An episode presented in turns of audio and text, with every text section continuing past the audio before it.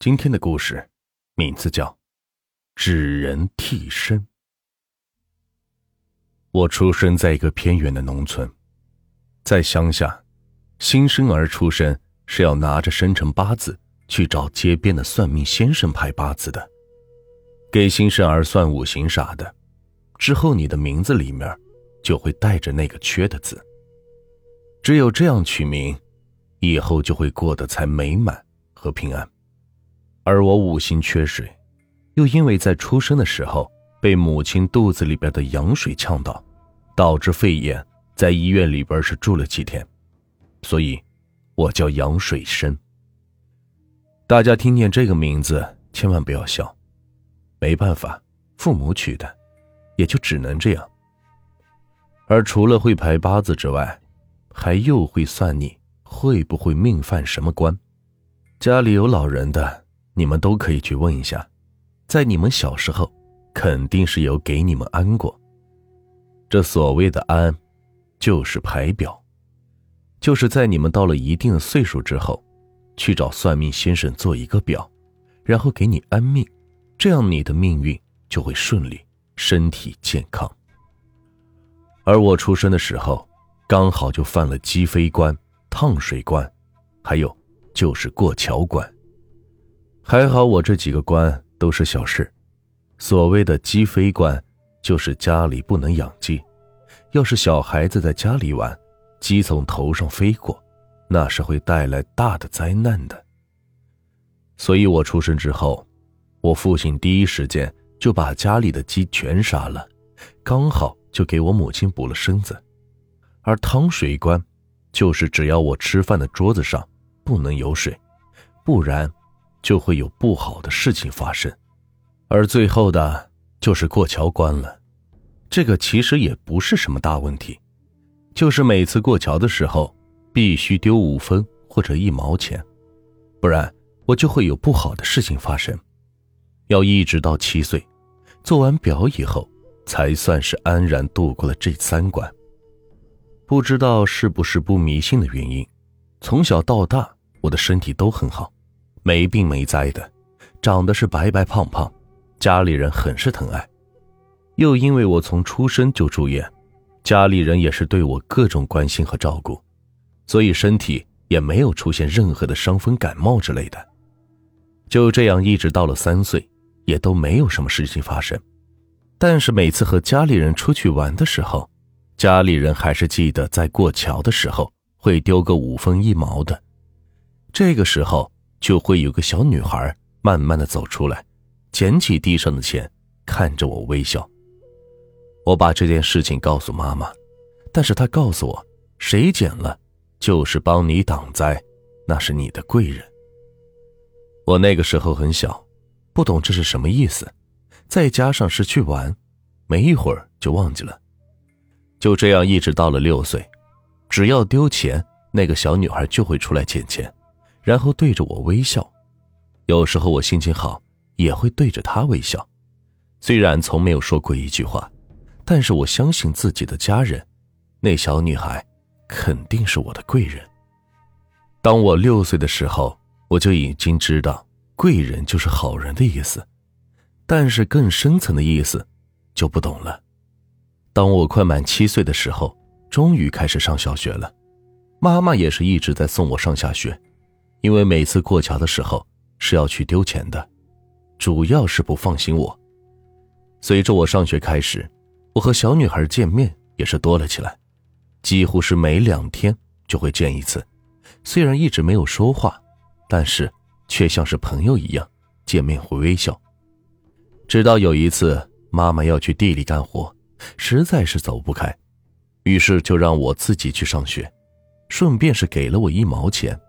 在经过桥的时候记得丢，我满口答应的就跑去上学了，但是在路上看见别的小朋友有零食吃，完全就忘记了自己还要丢钱，拿起钱就去买了辣条。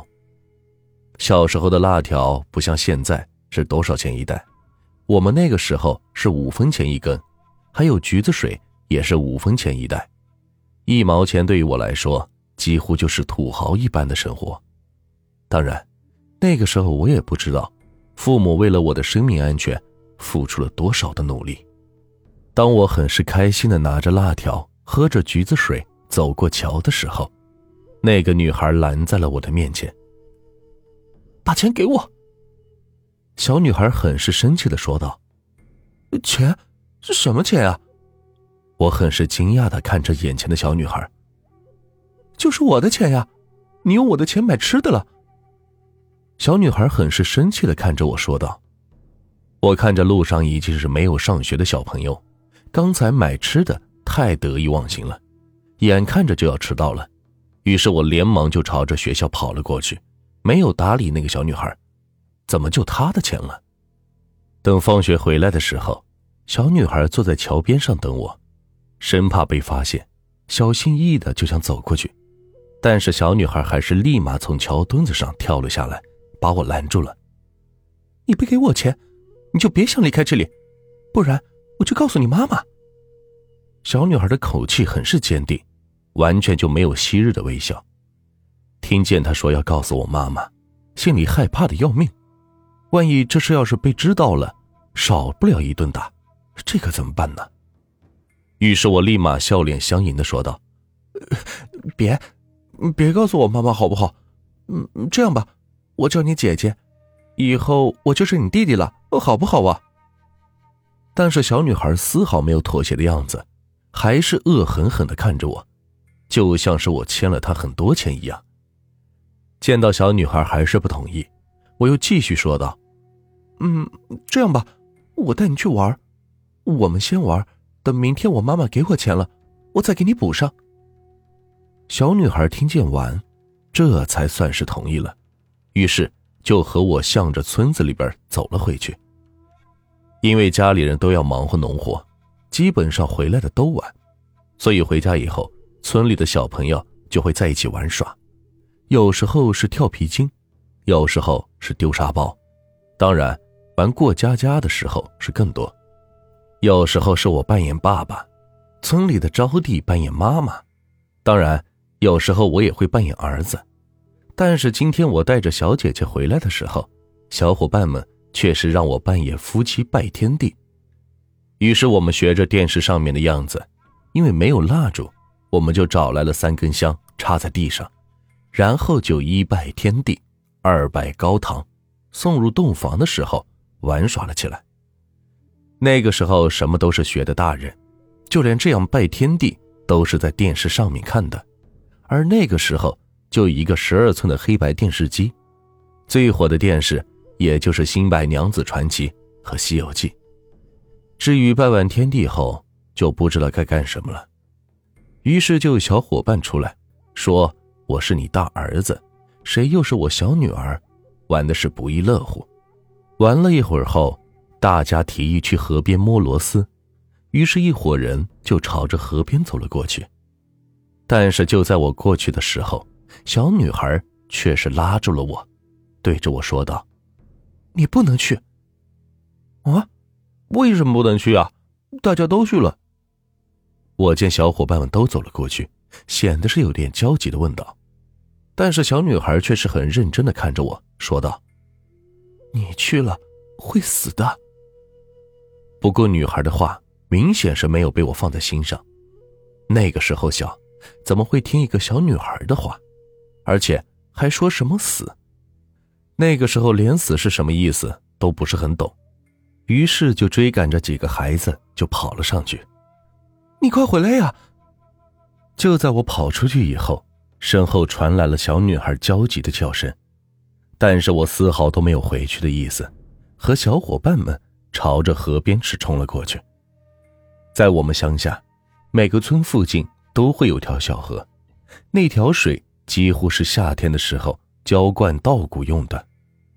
但是现在还不到插秧的时候，所以河水不深，也就有机会让我们在河边玩耍。在小河边，除了有田螺之外，还有一些小螃蟹和蚌壳。今天运气很好，终于是被我捉到了一条泥鳅。哎，你们快看呐，有泥鳅！我得意的举着手里的泥鳅叫道，但是不等他们看过来，我手里的泥鳅却是从手里滑了出去，朝着小河里边是掉了下去。哎呀，我的泥鳅！眼见泥鳅朝着水里掉了下去，我连忙朝着水里是冲了进去，想要捉住泥鳅。但掉在水里的泥鳅又岂是我一个小孩子能抓住的？我不知不觉地朝着河水里边追赶过去。等我反应过来的时候，几乎已经是站在了河水的中间，这才让我从追赶泥鳅的思绪中走了出来，连忙想朝着岸上走过去。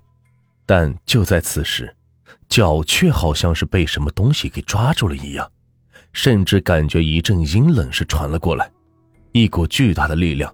把我朝着水里是拖了进去，这让我瞬间朝着河水里边是摔倒了下去。虽然水不深，甚至只到我的大腿，但摔倒在了河水里边，却是让我害怕的哭了起来。瞬间，一大股河水朝着我的嘴巴里灌了进去，剧烈的咳嗽让我嗓子是火辣辣的疼，拼命的想朝着岸上爬去，但当我想要救命的时候，不管怎么努力，都是喊叫不出来。而岸上的小伙伴们却像是没听见我的喊叫一般，还蹲在那里玩耍着。腿上的力量是越来越大，把我朝着水里是更加大力的拉扯。我一边挣扎一边哭喊，完全不知道该怎么办才好。这一切有种像是在梦里的感觉，是那么的不真切。难道我就这么死了？就在我以为这一次死定了的时候，岸上。却出现了一个身影，朝着我快速的冲了过来。那不是和我玩耍的小女孩，还能是谁？小女孩冲过来以后，连忙朝着我的脚下的河水里边钻了进去。明明很浅的河水，但却完全淹没了她的身影。而就在小女孩冲进河水以后，我脚上的力量就跟着消失了。这让我本能的朝着岸上是冲了上去。上岸以后，开始剧烈的咳嗽。和喘息，在等我上岸以后，才听见了周围的声音。你你没事吧？刚才掉水里了。你怎么那么不小心啊？掉进水里了，你妈妈肯定会打你的。衣服又湿了吧？见我那么狼狈的样子，几个小伙伴连忙过来，好奇的问道：“刚才的一切实在是太吓人了，就像是在做梦一样。”于是朝着自己的小腿是看了过去。却见到脚腕上有一个小手印，此刻已经是被抓的发紫，甚至疼得我连站起来的力气都没有。回想起刚才的一切，我害怕的哭了起来，一瘸一拐的朝着家里走了回去。在回去以后，我就开始发烧，一直是烧了三天三夜，不管怎么样都是不退。最后实在是没有办法，于是就问了当地的神婆。神婆让我们拿出一分钱，开始对着一分钱叫着全村人的名字。当叫到谁的名字，一分钱硬币站了起来，那么就是谁摸了我。这样只需要给那人烧点纸钱，基本上就能好。但诡异的是，我妈是叫完了全村已经过世的人名，硬币就是没有站起来。这可是急坏了我妈，完全不知道该怎么办才好。而我那个时候也是被烧得迷迷糊糊，完全不知道发生了什么，也不知道是幻象还是怎么。小女孩再一次出现在了我的面前。我就要走了，以后不能和你一起玩了。对了，我叫小彩。小女孩看着我，带着不舍的语气。我迷迷糊糊的想回答，但是一点力气也没有。只是迷迷糊糊的把她的名字叫了出来，而我的胡话被一边的神婆听见了，脸色一变，像是知道了什么，连忙是带着我妈去村里的桥边开始烧纸钱。后来我的高烧是慢慢退下，不过关于小女孩的事情，几乎已经是忘记了，也是最近几年回家，在家里人的诉说下，才有了一点点的印象，甚至现在回想起来。都不知道，这到底是我亲身经历的，还是我的一些幻觉，正好和小时候的一场大病相遇，才有了这个故事。不过，身为农村人，特别是从小在乡下长大的孩子，或多或少都遇见过几件解释不通的故事。这就是我的故事。那么你的呢？